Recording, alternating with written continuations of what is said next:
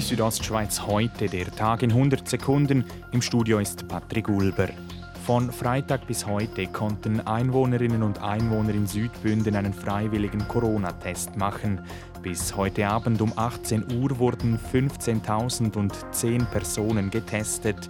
Davon fielen 151 Tests positiv aus, was einer Positivitätsrate von 1,01 Prozent entspricht. Zum Sport Eishockey. Der HC Davos verliert sein heutiges Heimspiel gegen den HC Fribourg-Gotteron klar mit 2 zu 5.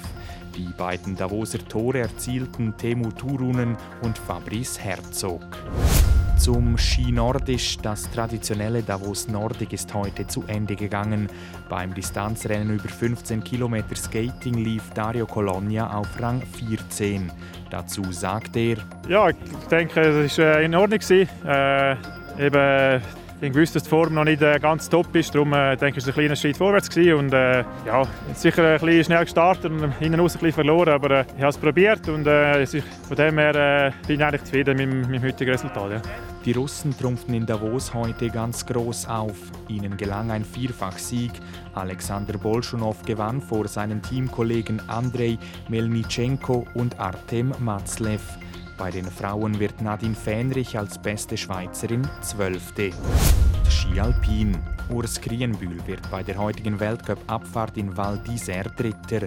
Der Schweizer musste sich nur vom Slowenen Martin Katter und dem Österreicher Ottmar Striedinger geschlagen geben.